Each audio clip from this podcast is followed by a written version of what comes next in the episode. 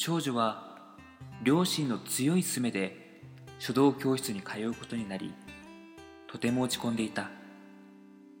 もっと楽しそうな習い事に行かせてほしいと不満を言ったが聞き入れてもらえない。書道と聞くと少女は堅苦しくて窮屈な気持ちになるのだ。それに学校の書道の授業で男子に墨をつけられた嫌な思い出もある。少女は暗い気持ちで書道教室に足を踏み入れると人懐っこい笑顔の小柄な女性が迎えてくれた。彼女が書道の先生であり生徒からはひろこ先生と呼ばれている。少女は飾られているひろこ先生の作品を見て驚いた。基本に忠実で宝石のように美しい字や愛嬌たっぷりな可愛らしい字今にも飛び出しそうな荒々しい字に引きこもごもを訴えかけてくる字。少女にはモノクロの世界がカラフルに見えた。それから少女は熱心にひろこ先生のもとへ通った。昔は書道と聞くだけで窮屈な気がしていたものだが今は不思議なことに紙と墨と筆があるだけで少女はとても自由になった気がするのだ。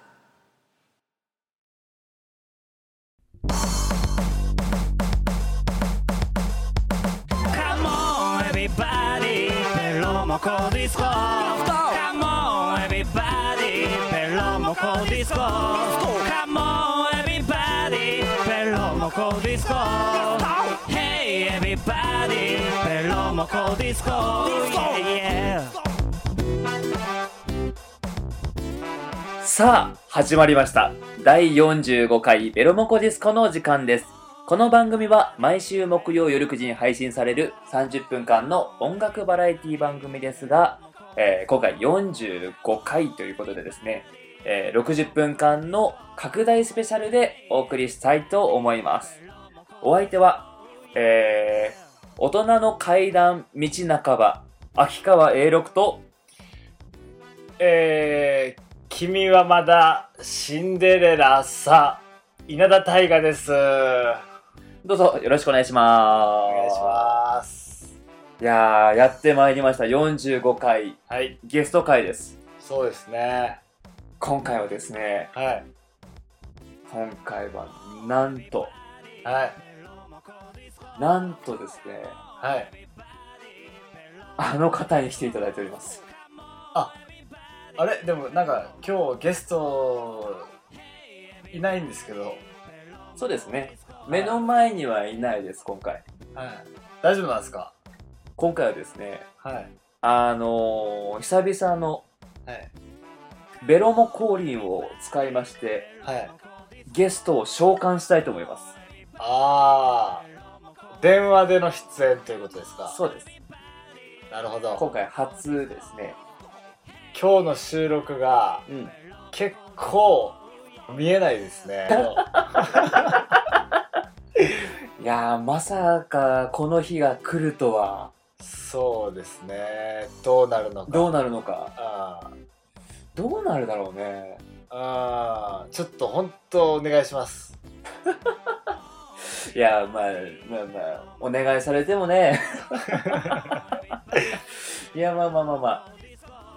えー、今回のですね、ゲストは、はい。えー、書道家であり、稲田大我の母でもある、えー、稲田博子さはい。ん。もし、えー、これ書道家の名前としては稲田俊慶さん。はい。ベロも降臨していただきたいと思いますのでですね、決まっていきましょう。まあ、まあまあまあまあまあ、いろんな話が出てくるんじゃないでしょうか。そうですうんね。はい、えー、ではですね、早速コーナー行ってみましょう。はい。ベロモ降臨ベロモコリン。ベロモコリンリン。ベロモコリン。ベロモコリンリン。ベロモコリン。ベロモコリンリン。ベロモコリン。ベロモコリンリン。このコーナーではベロモコスタジオの本拠地から、えー、旧知の知り合いや友達やまた家族にですね電話出演してもらうコーナーです。はい。本当お久しぶりですねこのコーナそうですね。ーはい。で今回はしかもゲスト会ということで。はい1時間。1時間。なるほど。はい。早速あの方に電話してみたいと思います。はい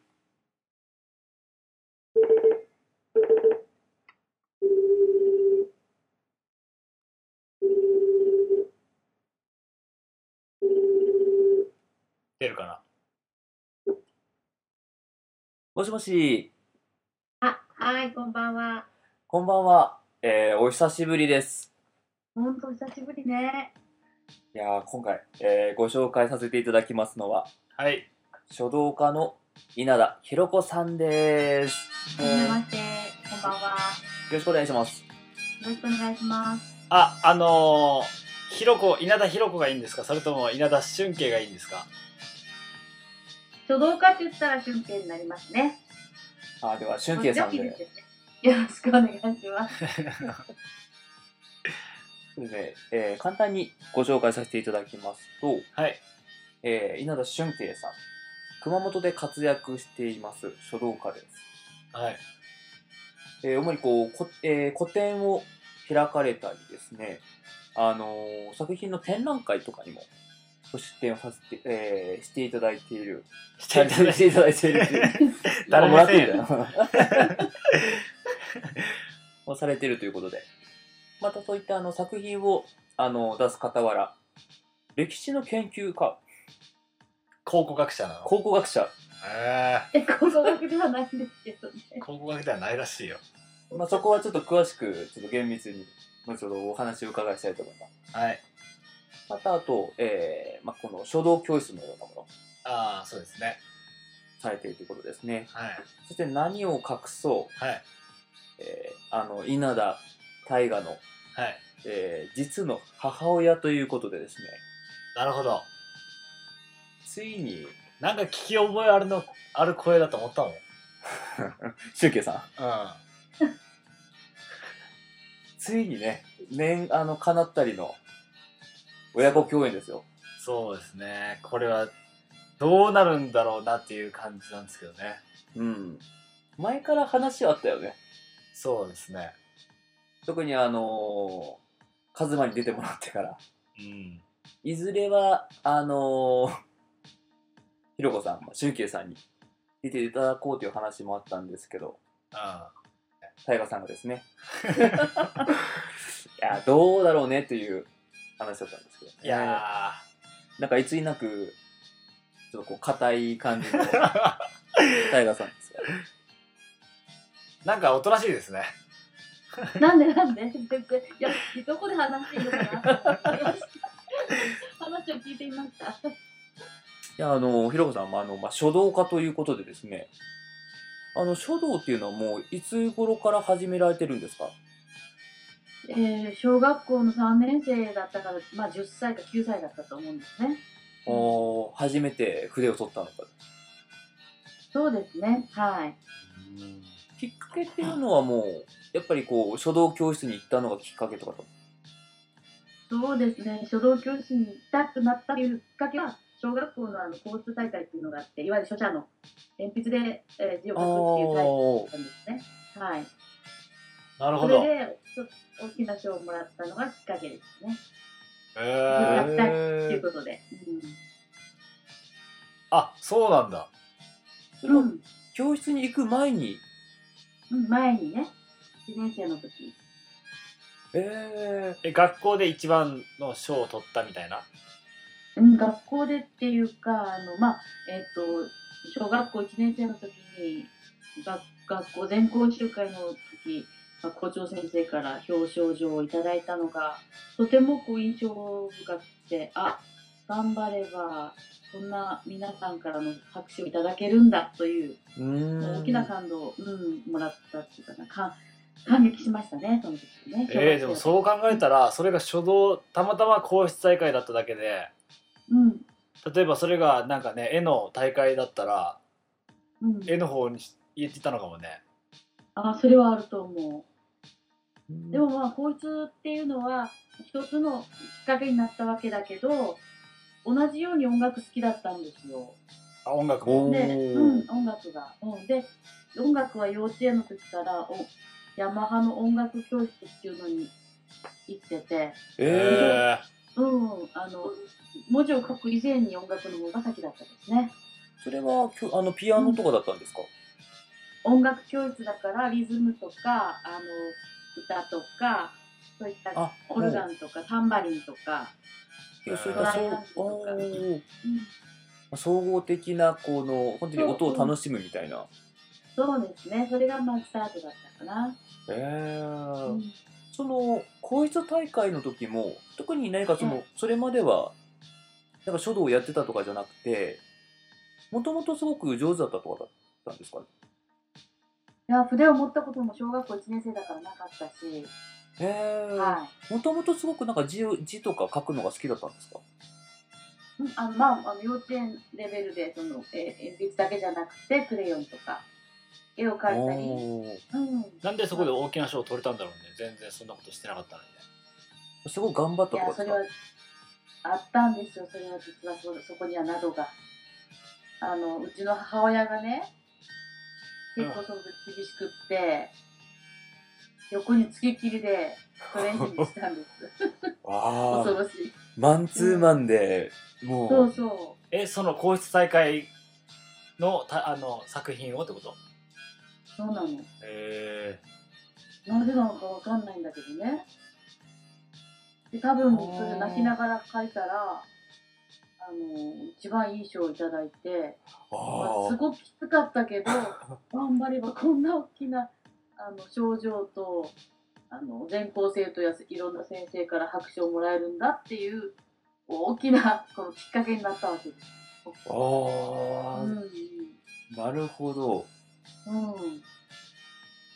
うん、すごいそういったあのマンツーマンー厳しい練習の怖い練習のあって。怖い怖いスタートだったんだけど、えそのあの、うん、ご褒美っていうのがそんなものだったっていうことに小学校1年生で気づいたわけです。いやーでもよかったですね。そのなんて言うんでしょう。それがなんか嫌な思い出に残っちゃうとそのそう。そうね、あの、まあ、嫌な思い出って言えば、まあ、私がこう体がちっちゃくって、あの、うん。みんなが、まあ、どっちかっていうと、こう、いたずらされたり、意地悪されたりしてたんで、うん。なんか、そこで、ま、真逆のように、すごく褒められたっていうことは、相当インパクトとして大きかったんじゃないかなと。ああそれまではちょっとなんかいたずらいじめられてたんだうん、一番小学校でも小さかったし、あうんまあ、泣き虫、泣きな泣き虫、熊本弁で言うと泣きべそって言うんだけど、あ 泣き虫だったから、何、何をするにも、こう、ちょっと意地悪されたり、いじめというんじゃなくて、からかわれてたりしたんですよ。うんうん。ところが、ちっちゃい頃からちっちゃい頃からちっちゃかったんだねちっちゃい頃からちっちゃかった。今思うと、小学校1年生の入学式の時、1メートルなかったんですよ。ああ今はある？今はあるでしょ。今はあるでしょ。今あるのか。うん。えー、そこがまあきっかけになってそれからこの小学校3年生の時にこう書道に出会って、なんか字を習いたいんだけど、というふうに母に言ったら、あおー習字教室を探してみようかっていう感じになったのかな。えー、もうそれもひろこさんから、そうです、そうです、私から。えー、そうなんだね。それは知らんかったな。えー。始めたきっかけ、ううん、でもそれよりもあの好きなことはやっぱり音楽教室に通ったので。でもそれでもまだその時もやっぱ音楽の方が好きだったんですね。音楽の方が好きだった、えー。好きなこととそのそ得意っていうかそこまで褒められるっていうことことはなかったから強烈な印象はやっぱりお習字っていうか文字を書くっていうことだったみたいね。今思い返せば。もうやっぱりその教室にはもうずっとその後は通われてたんですか？えっとね高校卒業したぐらいまではあ。いやいや学校行くまでぐらい大学行くまでぐらいは行ってましたねああじゃあそこまた小学校の時からまた10年弱ぐらいですか？そうですね。まああのあそうか。で、まあ、結婚してしばらくも先生と通ってましたね。あもうずっとそこに通ってたんですね、でそこからやっぱ本格的にあの俊慶さんの字を書こうというような、なん。かまたそこからまたきっかけってあったんですか？そうですね。あの、まあ、先生があのでも可愛がってくださったんで春慶という名前をいただきうん。で、まあ、そこからまたさらにいろんな先生に出会っていろんな資格をプラスして今に至るってことなんですけどね。あの研修旅行や中国やいろんな勉強。うん。なんかちっちゃい頃、うん。中国にやったら行ってたイメージがあるもん それはそう。あ中国に研修に行くんですか？そうね。やっぱ研修会とか勉強会とかあって。いやーまあそうです、まあ、あの漢字というか、まあ、習字の一応本場なんですかねやっぱり。中国っていうのは、あのそれを話せばもう講義になりますけどね。はい。うん。え中国って何日間ぐらい行ってた？えーっと1週間とかと10日とかそこら辺を何回か何年に年に1回ぐらい行ってたよね。そうね。うん。その間俺たち何してたんだろうね。ご飯とかどうしてたんだろうね。おー。いやまたあのおばおばあちゃんとこああで毎回あのーうん。中国から帰ってくると、うん。写真をたくさん撮って帰ってくるのよ。うん。インスタントカメラで。あーでそれを現像しに行ってうん。こういうところがあるんだよとか うん万里の長城があるんだよとか、うん。中国には2つ大きい川があってうん。黄河っていうのとうん。長江っていうのがあるんだよ、その2つを合わせて大河って言うんだよみたいなことを話してくれてて、中国の写真を見るんだけどうん。写り方が全部一緒なのえ？写り方それはあのー、ひろこさんの写り方。そう。ポーズみたいな。そう。うん。ピースもせずにうん。ただまっすぐ立ってるんだけど、うん。ちょっと斜めになってる。ちょっと斜めに立ってるっていう。斜めってちょっとわかるかな？えそれはねどっちに斜めなの？この。あ傾いてる斜めと思うでしょ？じゃなくてあの。傾いてない傾いて傾いてなくてあの片方下げてんのこういうこと？違うよ。ちょっとわからない。け どあのだから左足を後ろに下げてんの。こういうことか。そうそうそうそうそうそう。右足をちょっと前にそうそう。左足ちょっと後ろに。あでもあ足くっつけてるよ。ちゃんと本当にまっすぐ立って、足くっつけてうんそうそうこういうこういうこういう感じ？顔はまっすぐ向いてんだけど左左がちょっと後ろに。これこれを中国移りっていうの。俺とお兄ちゃんでバカにしまくってるの。うわまた中国移りだみたいなあのかあのー、いやでも日本では全然しないよお母さんそういうこと。日本では全くしないのに中国に行く時だけなぜか その多分バッグに、うん。あの例えばほら中国のなんかそういうなんかああ映したいのがあ映るから、ね、ちょっと気持ちいい。気持ちいい。私がメインじゃないですよみたいなのを多分入れてるからこそ。避けてるんだね。そうそうそうそう。気持ちがね 中国なんでだろうね。なんか不思議よね。毎回中国釣りって笑われたもんね。意識してないんだけどなおかしいな。もうそういうのがもう大好きな二人の息子ですからね本当に。いいやそういうの。そうね。や最近なんかその看板をなんかお店の看板をこう書かれたりとかですね。こうあの、うん。お酒のラベルを書かれたりとかも。そうですね結構その個展とかもされてるって聞いたんですけど。うん。個展はなんかまはすぐすぐっていうわけじゃない。まあ大体2年に1回ぐらいやってるんですよ、おおうそれはもう2年間その書き溜めたものなんですかね。お。そう、うん、あのテーマを決めてそれに向かって書いていくんだけど自分が、はいはい。あのやっていきたい、えー、2, 年多分2年前には、はい。まあ、もうちょっともう今明けだから3年になっちゃうんだけど3年前にはあの PS って言ってやっぱり明治の時代のあの銀行跡があって、はで天井からっていうか天井天井から13メートルの吹き抜けがあるんですよ。うん。でそこを利用して作品の長さを8メートルああすごいね8メートル相当でかいね、うん8メートルの作品を4本4から本書けました。うん、4本。それは字は何て書かれたんですか？それはね、平家物語をあ冒頭書いた。祇園少女の鐘の声っていうやつね。諸行無常の響きありそうです、そうです、そうです。その冒頭をずっとそうです、そうです。えその時も、ね、あの、もう、異例中の異例っていうか、PR をね、やっぱギリギリまでできなかったんですよ。展示に対する完璧度がどのくらいなものかがわからなかったので、実際掲げてみないことには、うん、どんなになるかわからないから、い異例なことだったんで、ただ4日間、えっと、開催したんだけど、本当に1日100人来られたから、400人。そうそう。だから、それの時も、結構取材、びそのびっくりして取材がありましたね。開催してからの取材がね、事前予告じゃなくて、うん、それはちょっと大きなイベントでしたね。実際結構字を書く時のなんか精神状態というかうん。こう書く時の状態でどういうふうになってるんですかね？あの、なんか、ゆ相当集中はしてるので、はなんかこう、やっぱ何かがのの乗り移ってるっていうか、それはある感じ。あうん。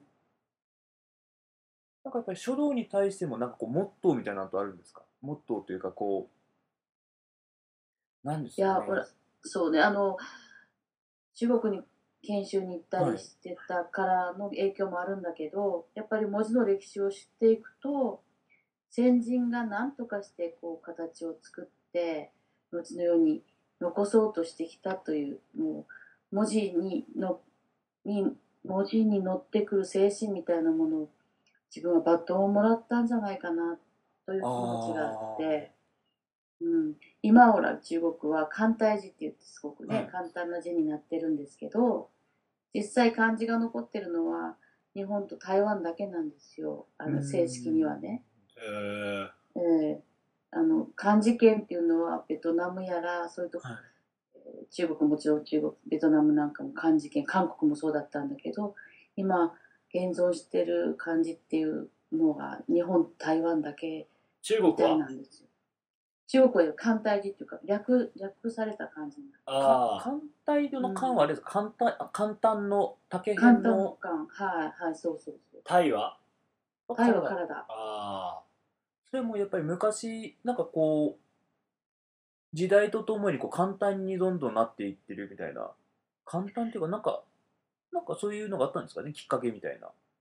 あのやっぱり識字率がどうしても、うん、そういう人口も多いし教育レベルっていうかそんなふうに言っていいのかわかんないんだけど、えっと、ハングルもそうだし分かりやすく記号化してたくさんの人に分かりあのうん。同じように伝えたいっていう意味で簡略化されたんですね。それは日本も同じように旧字体があったから旧字体って分かんないでしょ？今使ってない文字っていうのが。斎藤さんの「才」みたいな。あそれもありね。そういうのも。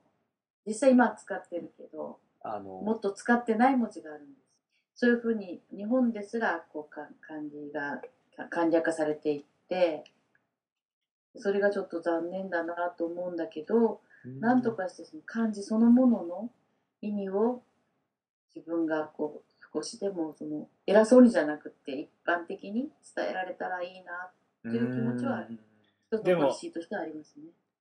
でももちろんさうん、あの急いでる時だってあるじゃん自分が。うん。で俺もよくあるんだけど、うん。うん。なんか郵便物が届いたとうちにでサインお願いしますって言われてうん。ブワーって書く時あるじゃん、うん。うん。もうぐちゃぐにゃぐにゃって。うん。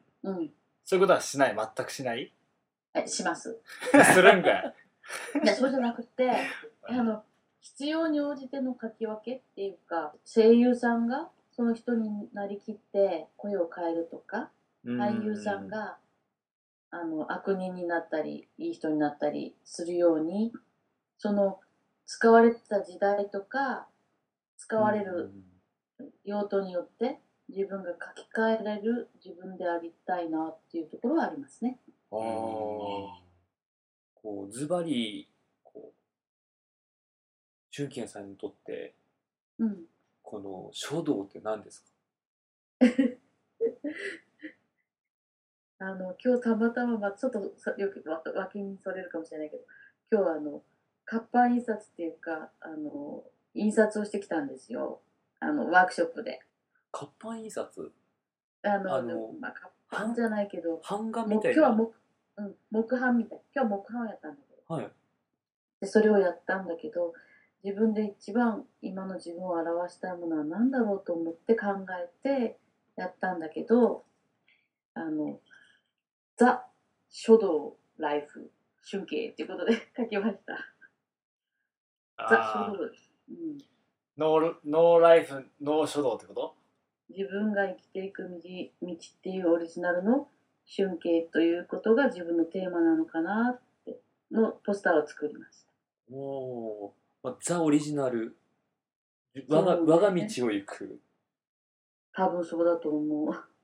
自分がやってきたものを、あの自分があのなんていうかな、エゴエゴ的な意味じゃなくて、はい。と先人が歩いてきた書道をあの背中に背負ってじゃないけど、そこまで大きくないけど、あのあああなんていうかな、紳士を持って学ばせていただいて、自分がやれることを精一杯やっていきたいなっていう意味でのザ書道ですね。はい、えーそれでは曲紹介のお時間です、はい。えー今回はですね、えーゲストである俊慶さんに、えーベロナの好きな曲を1曲選んでいただこうということでですね。ぜはい。ひ一つですね。あのベロナの。あ、これはね、ちょっとね、考えてたんですよ、私。実はね、えっ、と、中学校1年生やったかな、はい。ある日突然、お母さんお母さんって学校から帰ってきて、すごいよって言って、はい。テステスト用紙を持って走ってきたから、はいよっぽど点数が良かったのかなと思ったら、テスト用紙の端っこにミツバチを書いてうまくできたとか言って。もうそれやっぱすごい印象で、で曲ができたんだとか言って教えてくれたのがワクワクなんです。これ日はワクワク。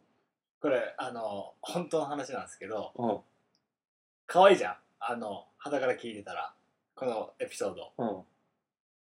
かわいいねまあかわうん。かわいいじゃんね。うこれ高2だからね。こうなんだうん、俺ワクワクって中学生だっけなと思って。高1か高2だからね。いやもっとひどいじゃないですか。ひどいって。ひどいひどいね。ひどいってないよねあのいや答案用紙の中にもうほとんど白紙で出すしか出せないからね。そんなことないわ そんな頭悪くないわ 答案用紙に書いたのがもう本当にもう嬉しそうに持ってきたのはミツバチだったという。いやその当時俺絵にハマっとってうん。それこそもう家の家中クレヨンでさ一緒にそうさそ A6 さんとさうん俺も書いた。絵描きまくったよね部屋の壁とかもうなんか今でこそちょっとなんか申し訳ないなっていうちょっとあるんだけど。う。いや ひまわりを見つけたよねこの前。びっくりした。あの2階の襖ですか めっちゃ書いてたよね。めっちゃ描いてたいやあれはもうなんか捨てられないなと思って。ああ、いやそう言っていただけると、当時の俺も救われるよ。いや、いいのかなとか思いながらさ、なんか最高よね。なあれはもう永久保存版かなと。ミツバチもそうでした。ものすごく可愛く描いてて、楽しそうだった、あの曲が。でああ、こうなったのかっていう曲だったんで。確かにもうそんなあの嬉しい日々を綴った名曲です、えー、ベロナでワクワク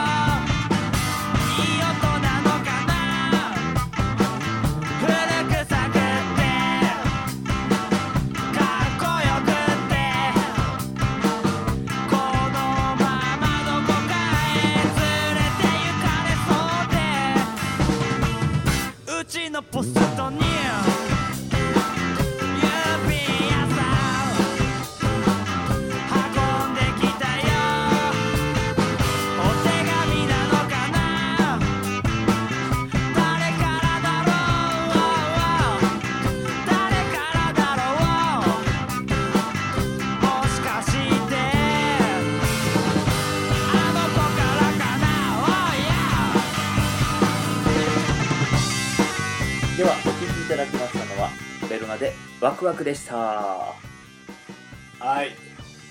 懐かしいねまたね。いやーびっくりしたな、やっぱり。中学生と思い込んでたの。中学生の時じゃないね。でも思えばいろいろ思い出すことがいっぱいあって、ドラム叩いてたよね、とか思ってね。ドラム息子ですからね本当に。誰がドラムスクこのもう面白いことは山のようにありますね。大河も面白い話がある。何何？小学校3年ぐらいまでは制服で寝てたからね。これそれはそれはなんか面倒くさ？いや、そうじゃないの、逆よ。あの、まあ、なんかやす、なんだっけ、朝から、あの、忘れ物とかすごい嫌いで、おうう。ん、あの、時間割り完璧にして、おう。カバンを横に置いて、おう。そして朝からなんかね、多分寝ぼすけだから、あ頭が多分回転しないっていうか、完璧にして寝るっていうことをいつも言ってた。多分昔から多分そうなったんだろうね多分ね。結構だからそういうそういうとこ生真面目っていうかね。うん。俺いまだにそうだもん。ああ寝る時とか？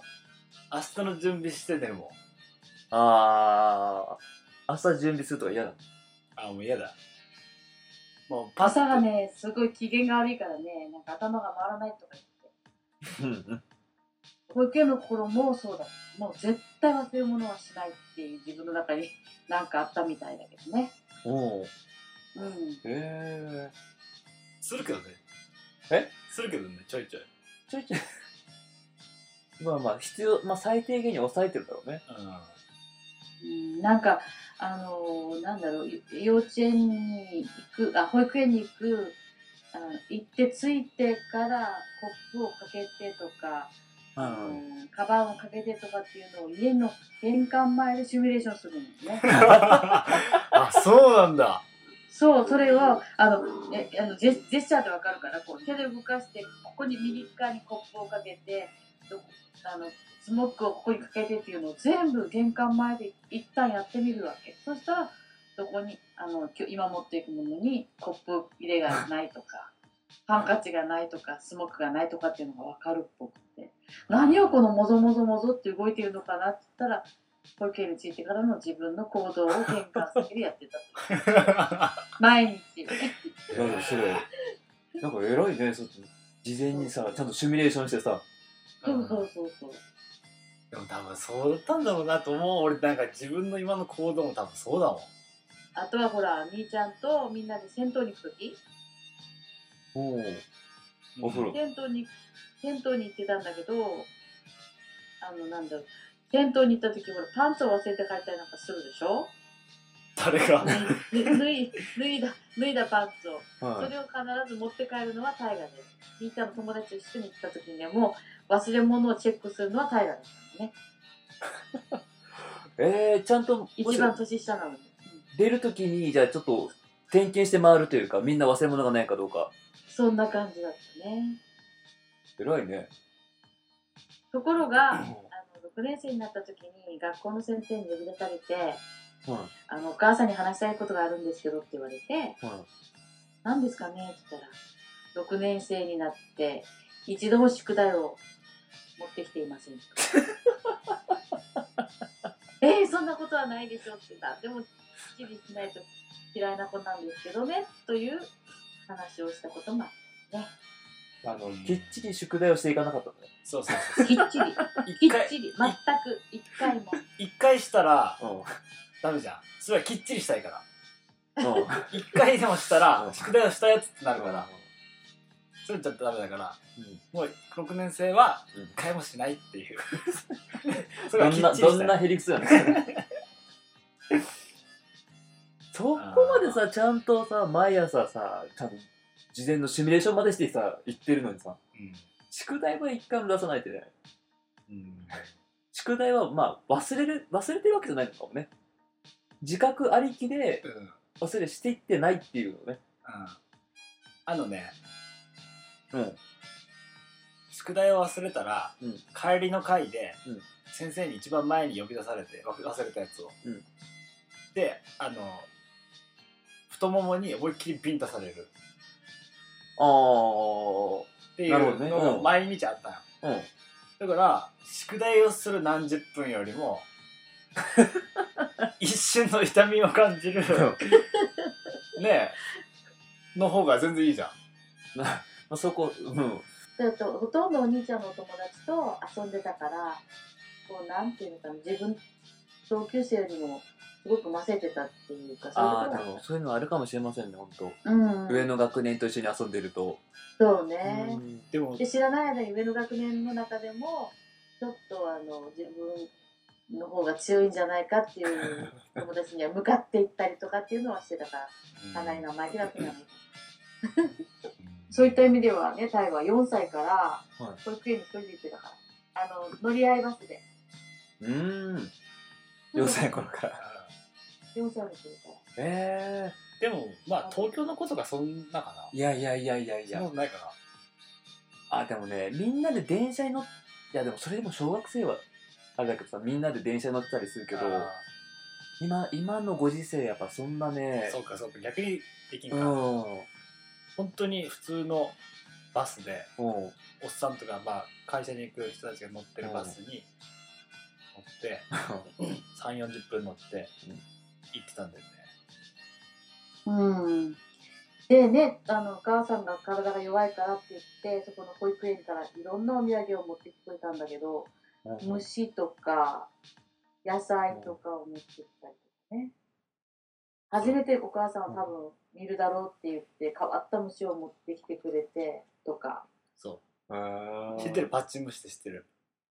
あのひひっくり返すと上に飛ぶやつ。あそうそうそうそうパッチ虫知ってる？ってその当時お母さんに言ってうん。うん「何それ?」って言われてうん「え？パッチ虫知らんの?」うん。って言ってでその保育園のがあるところはすっごいど田舎なんや。うんだからでああじゃあ俺がとっちゃん取ってきてくるくるからって言って、そしたら保育園に行ったらもうパッチ虫だらけなんや、あれ？そんなそんなにいっぱいいるやつなんだっけ？あいつって。うん、結構いっぱいいたんよ。うんうんうん。で「先生」って言って、うん。あのパッチムシ一匹あのお母さんに見せたいからうん。連れて帰っていいですか？って。言って律儀やね結構。うんうん。いやいいよ。ちょっとビニールじゃあもらっていいですか？ってあ言って。ビニールもらって、うん。透明の。うん。でそこにパッチムシ入れてうん。持って帰ろうとしたらこれじゃパッチムシ息できなくて死んじゃうよって言われたからうん。爪楊枝みたいなので刺してくれたんよ。うん。穴を開けてくれたんよ、うん空気をうん。入れる何か所か。うん。であこれで大丈夫か。あでもこれだとお腹すくな。と思って。こっから保育園。30分間ね。うん。うん。いやいやこっからあ、うん。朝取ってさ、うん。そっから保育園でいろいろまあはいはいあって、夕方帰るし。うん。これじゃちょっとパッチこのパッチのうちお腹すくなと思って、うんどうしようかなと思って、うん。そしたら保育園の近くに野いちごがあるからうん。なってるからうん野いちご23個入れようと思って。あで結構でっかめの本当にいちごぐらい大きいあうん。やつを23個入れてたんや。まあこれだけあれば。これだけやればもう大丈夫。うん大丈夫。よし。でまあ保育園も終わり。うんうん。よしこれでお母さんに見せようと思ってそれを大事に持って、うん。バスに乗って、うんで着いてこうお母さんにこうパッて渡して「はいパッチムシ」って言ってうん。渡したらパッチムシがあのいちごに頭頭突っ込んで死んでたっていう。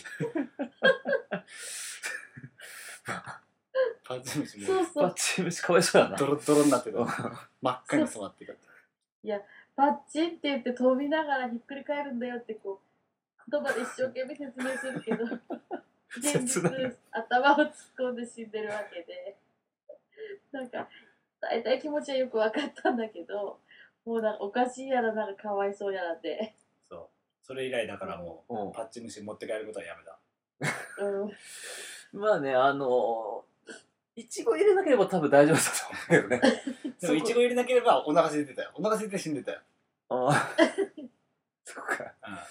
さあね。それちょっとタイがなんかない？そういうなんかん？あのひろこさんに対するこうこうエピソードみたいなさ。エピソード。うん。えっ、と俺が1817ぐらいの時にうん。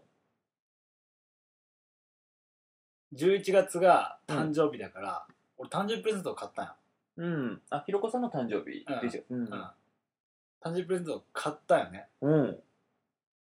なんかちょっと可愛い帽子を買ったんよ。うん。偉いねなんかねまあまあ俺東京行くって決めてたし、ああそっかそっか。うん。で誕生日おめでとうって言って渡したんようん。そしたら「ありがとう」って言ってうん。こう開け開けて、うん。パッて見たら帽子。うん。いや、こんなんかぶれんって言われて、いや、こんなんかぶれんわ。って言われて、ええーと思って、それ以降俺がかぶってるっていう。ひろこさんこれ真相はどういうことなんですかね？多分その通りだと思います。これはあの結構派手とか派手な帽子とかだったんですか？もしかして。いやそういうことじゃなくてはい。普通にああちょっとこれ無理かなみたいな。ちょそっとあまり好みじゃなかったんですね。あの好みっていうかた本当にかぶれないかなって感本当にかぶらない？のう。え、覚えてる？どんな帽子か。じ覚えてますあ、覚えてるんだ。うん そんな変じゃなかったでしょ、別に。うん、変じゃない。全然変じゃない。ただ、かぶらないかな。でも、タイガーのあの、あの、ふわふわのティアラ系のポーチはちゃんと毎日、毎日というか、冬になったらもうかかってます。なんかね、そういうなんかね、あの、こうズバッて着る瞬間があったりするんよ。うんうんな、ななんか、あの、もう、だ、あ、大丈夫、いらないっていう感じを いきなり出してくるよね。うん。いやー、そういうとこあるかも。ででもね大河はね多分その保育園の頃、うん。あの私が一緒に実家に帰った時に、あのなんか私に持たせようとしたものに対して私いらないって言ったら小さな声でとりあえずもらっとけばと大河が横で言ったのを覚えてる。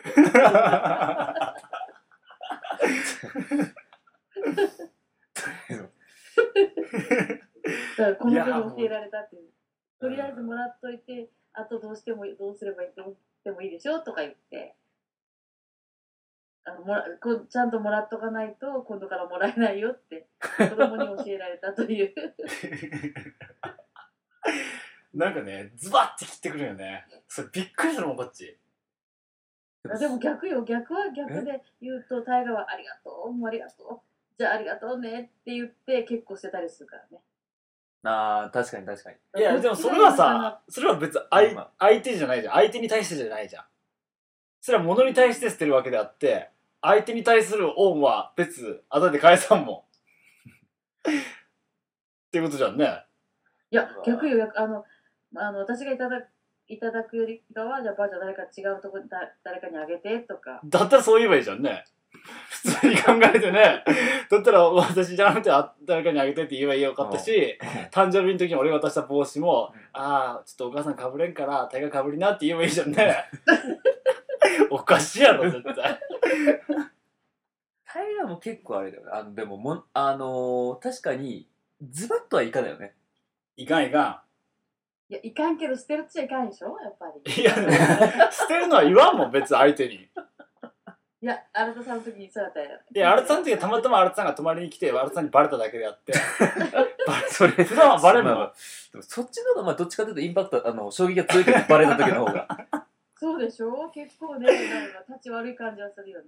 あのーまあそこでズバッて言われてよりもなんか後々き行ってさ行ってみたらなんかすごい捨てられてたっていう方が結構なんかそうでしょ？あ後をえ嘘！いやだってありがとうございますわもうすっごい嬉しいとかねタイが調子よく言ったりするんよ。いや調子よくじゃないわ。本心や。意外としてたりするんよね。いやそれは相手に対してないもんだって俺だって本当に。まあまあまあそこもでちょっとさあの相手の受け取り方で、うん。だからああんなに喜んでたけどあれはそういったふりだったんじゃないかっていやそういうとこある。うん。そういうところをね感じる時があるんですね そこはやっぱちょっと私とは私と勝間とは違うところかなタイガー結構カズマもそういうところでありますか？こうズバッとこうあいらないものはこういらないあそうそういらないっていういらないとか、うん、なんか今回うん。第45回ベロモコディスコにうん。ゲストとしてうん。私の母がうん。出演していただいたんですけど、うん。この収録を通して、うん。あなんかいろいろ本当に書道についても突き詰めてうん。なんかいろいろ本当にもうしっかりした人なんだなというイメージのうん。ままうん。終わるかもしれんけどうん。あの欠落してるとこたくさんあるからね。そうなんです。なんそうやって落とし入れようとしてるの？いやもうあの永六さんが言ったようになんか記憶がなくなっていくからすそう。ごく大変なそう人人格なんだろうなって思って。実家に帰ってうん。一緒にスーパーとか行くじゃん。うん。買い物しに行くじゃん。今日何食べるみたいうん。なであそうだ。シャンプーがないとか言い出すのよ。うん。あじゃあシャンプーも一緒買おうかって言って、うん。シャンプー買いに行くじゃん、うん。でどれ使ってた今まで、うん。いやもうわかんない。え？わかんないって何？いやどれ今までどれ使ってたの？って言って、うんあのシャンプー一から買うよりあのパックっていうかのあーそうだね。詰め替え用買った方が全然安いし、うん。ね、その方がもうあのそうだね。資源的にもね。資源的にもいいしさ、うん。値段も安いし。値段も安いし。うん。今どれ使ってたの？その詰め替えを買えばいいんじゃない？って言って、うん。いやもうわかんない。ですそんなわかんない。いやなんでわからんねんと思いながら、うん。まあいいかこれ買うかみたいな買ってうん帰るじゃん、うん。そしたらまたシャンプー余ってたりするからね。そうそう。この前なんてシャンプーシャンプーを買いに行ったのに3回ともレあのコンディショナーだった。そうそうそうそう。なんでそんなことになるんだろうと思うわ自分でもわからないんです3回買いに行ったら3回ともコンディショナーを買った。どういうことなんだろうと思って。うん、自分のコンディショナーを自分のコンディションをねうが必要だね。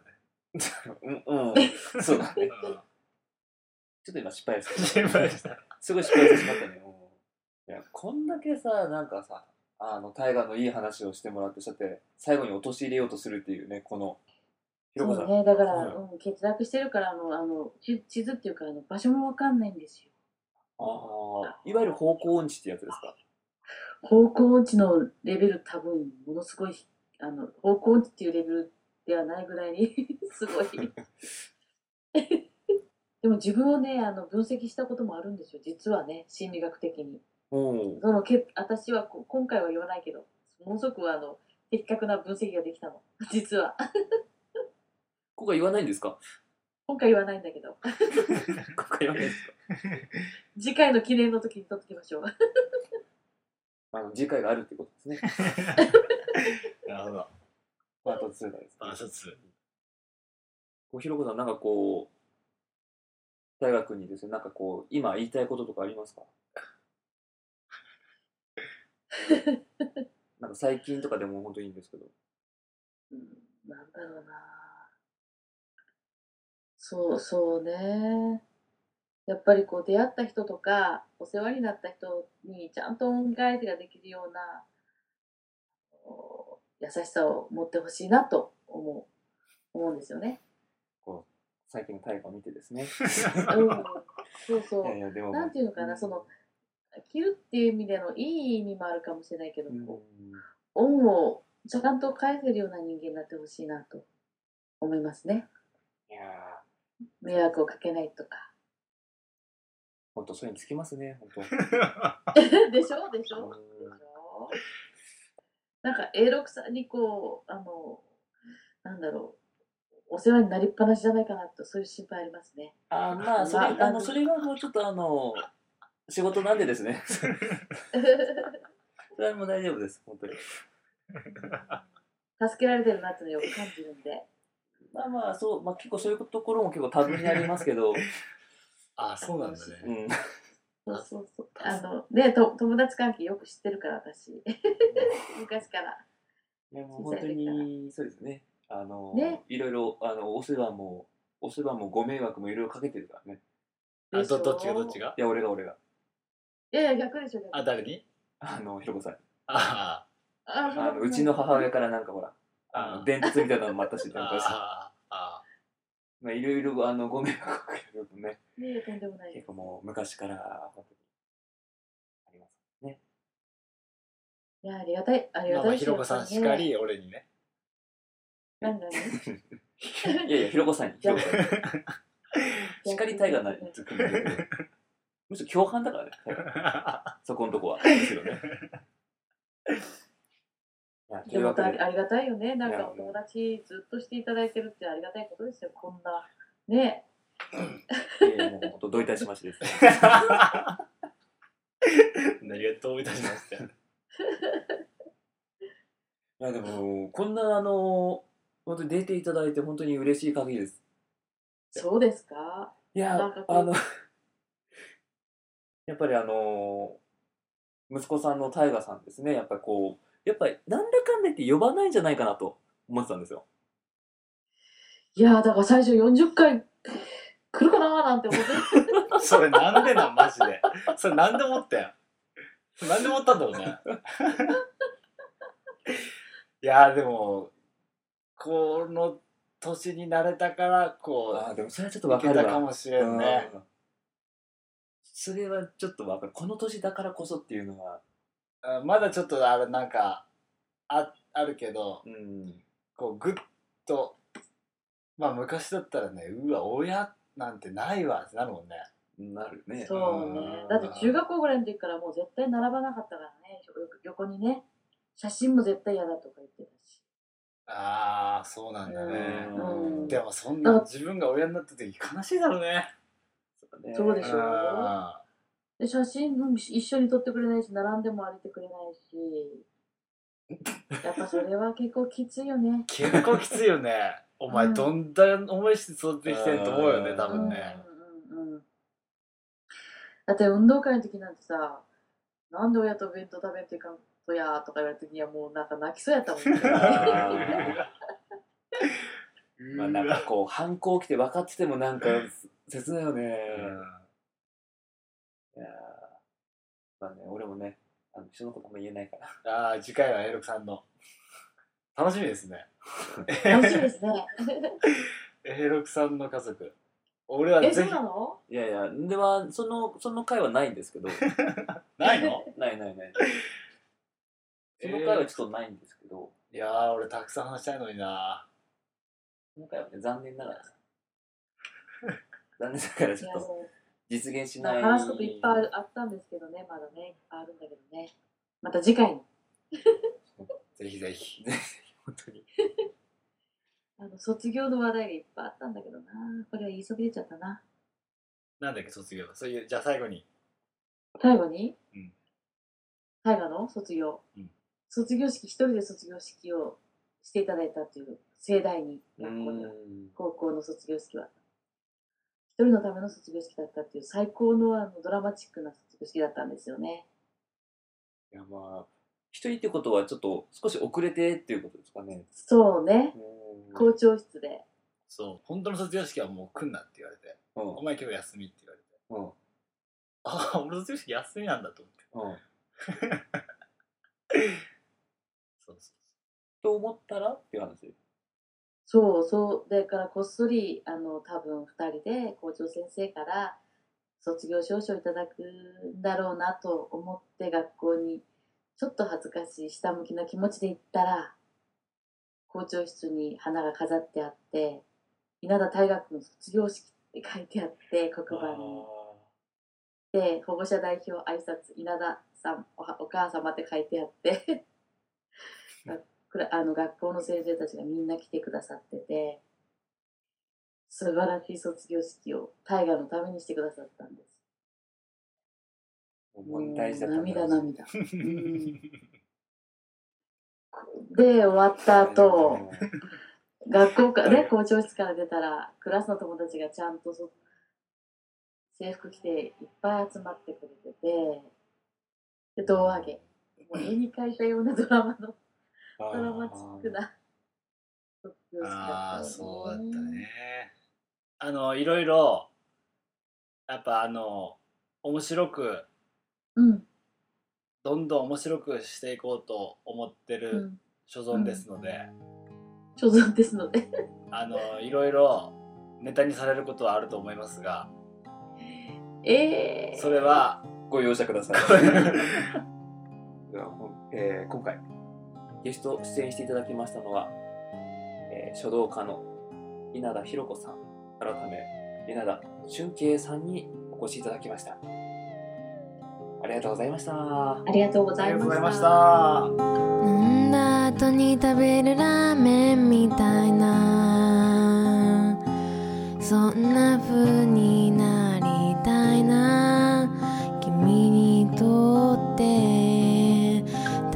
屈な夜自転車こいで遠くまで行こうと思い立ったんだ。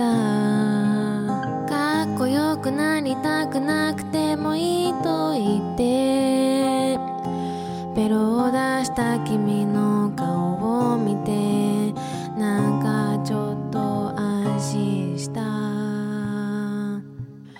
ジオ番組をやるなんて思わなかった。ラジオで喋るなんて考えもしなかった。ラジオ番組をやるなんて思わなかった。ラジオで喋るなんて考えもしなかった。